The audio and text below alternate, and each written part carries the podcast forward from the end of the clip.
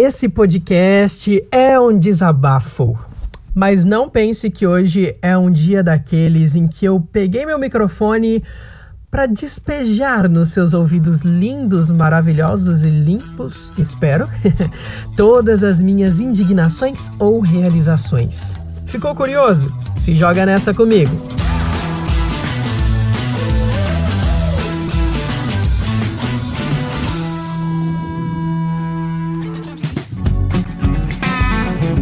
Abraço hoje vai para a mais fiel de todas as minhas ouvintes mulheres, a Gi, de Balneário Camboriú, minha cidade linda, maravilhosa.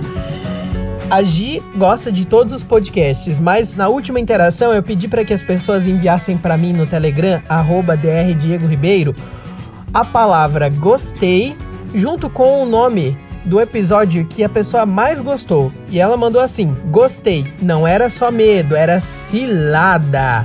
Um abraço, Gi! Você aí que tá me ouvindo, tem o hábito de desabafar? Eu confesso que eu, sinceramente, não gosto muito. Eu sou daquele tipo de pessoa desconfiada, sabe, que tem um pé atrás com todo mundo? É claro que existem alguns níveis. Às vezes, por mais amigo que eu seja da pessoa, eu não vou sair contando tudo pra ela, né? Eu aprendi que falar por falar, às vezes, pode não ser tão terapêutico quanto parece. E isso foi confirmado por uma frase que eu li recentemente na internet, que fazia o seguinte questionamento: Você se lembra da sensação que teve depois de descobrir que contou a sua vida para uma fofoqueira? Eu acho que é por isso que eu sou uma pessoa tão fechada, né? Mas aqui eu sei que eu posso fazer um desabafo com vocês. Inclusive eu quero dizer que para mim já deu, chega. Eu cansei. Cansei Adeus, mundo cruel. Eu tô agora como a Rita Lee, à espera da nave mãe e ser abduzido por um disco voador. Chega logo, chega logo. Adeus, mundo cruel. Não diferente, eu fiz uma pesquisa sobre os benefícios do desabafo. E olha só que interessante isso aqui que eu encontrei. Quando as emoções são fortes e não são descarregadas, ou seja, faladas, a nossa mente fica desequilibrada. E isso desativa uma coisa chamada função neocortical cerebral. Eu também fiquei com o mesmo ponto de interrogação que apareceu aí na sua cabeça. Mas tudo isso que eu falei com nome difícil nada mais é do que um desequilíbrio que nos faz sentir confusos. O que pode estimular o nosso cérebro lindo a criar uma versão distorcida das situações e dificultando a identificação do que realmente está nos perturbando. Eu aprendi uma técnica uma vez que é assim: se a pessoa está com muita raiva e ela vem desabafar com você, existem algumas perguntas que podem desarmar essa pessoa. Tipo, e aí você respira fundo, calmo, com serenidade, olha para a cara dela e diz: "E como você se sente sobre isso?"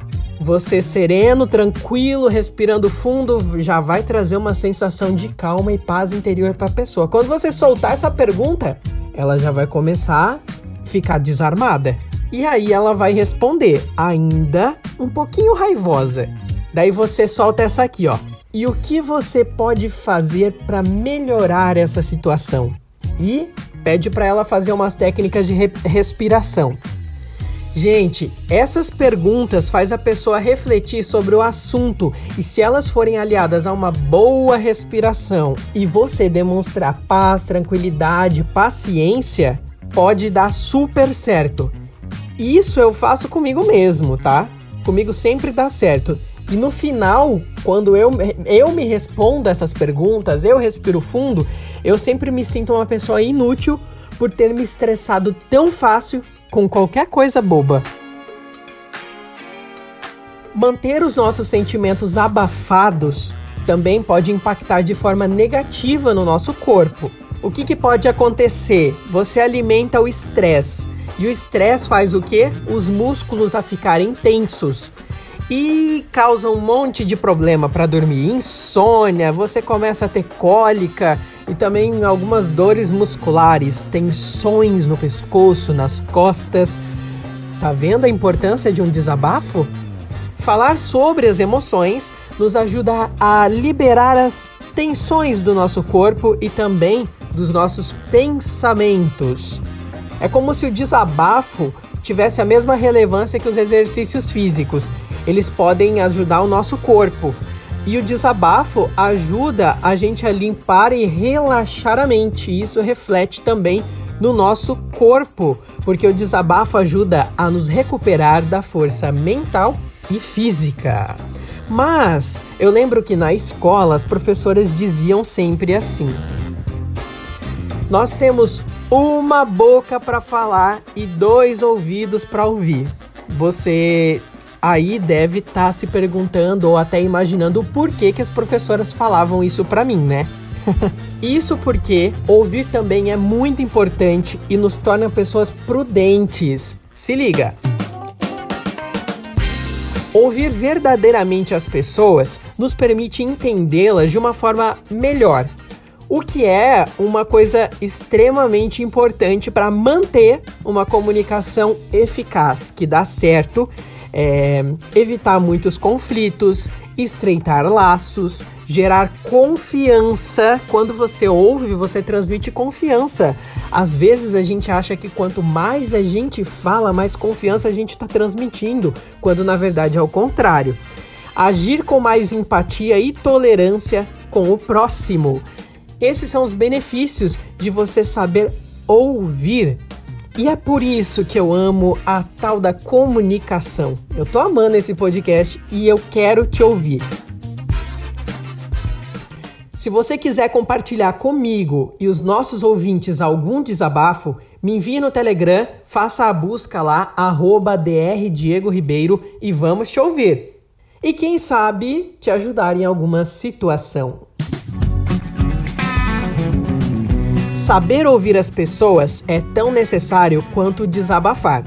Não tem nada mais desagradável do que conversar com outra pessoa que parece estar em outro planeta. Eu já fui assim por muito tempo, né? Que fica, aquele tipo de pessoa que fica olhando pro horizonte, mexendo no celular. Por isso, eu quero que você colhe o seu ouvido aqui e reflita comigo. Como estão as suas habilidades de ouvinte? Você acredita que você tem ouvido as pessoas na essência, dando a verdadeira atenção para o que elas dizem? Repense. Depois de refletir sobre isso, você vai conseguir identificar alguns pontos que você precisa desenvolver para se tornar um ouvinte mais paciente e empático e menos julgador. Então você vai poder retribuir o bem que as pessoas que te ouvem fazem para você e também vai ser um grande espelho para que eles também se aperfeiçoem nas habilidades de ouvintes. Desabafar é bom, mas ouvir também é a melhor das terapias. E uma coisa eu preciso confessar: o meu Instagram é a forma mais bonita que eu encontrei de me desabafar com vocês através de posts lindos, maravilhosos e também fotos inspiradoras do paraíso onde eu tenho o privilégio de morar. Arroba DR Diego Ribeiro é o meu nick no Instagram e eu tô esperando que você entre aí agora e me siga. E antes da mensagem do dia para encerrar o nosso update de hoje, eu quero mandar um abraço para minha amiga bailarina Sara Coelho. Eu não tenho palavras. Sinceramente, se eu disser excelente, vai ser pouco para descrever o quão profissional ela é da área de balé. Ela já se apresentou ao lado de renomadíssimos artistas, já se apresentou fora do Brasil e no palco da única escola Bolshoi fora da Rússia, que fica onde? Em Joinville, aqui em Santa Catarina, uma escola renomadíssima de balé. Eu e a Sara gravamos uma conversa bem legal onde nós falamos sobre a dança e nos próximos dias eu vou compartilhar aqui com vocês esse bate-papo. Um beijão, Sara. Tô com saudade de você. Para todas as alunas, nosso bate-papo vai ser eternizado para a posteridade. Uma mulher muito culta, gente. Eu, sinceramente, fiquei perdido na hora de conversar com ela profissionalmente. Ela é minha amiga, a gente conversa sobre muitas coisas, mas na hora de conversar sobre a área de domínio dela, aí, meu filho, aí a mulher é um bicho e eu sou apenas uma formiguinha. Mas a gente vai aprender muito juntos nessa entrevista, então continuem ligados que nos próximos dias é, essa conversa vai aparecer aqui.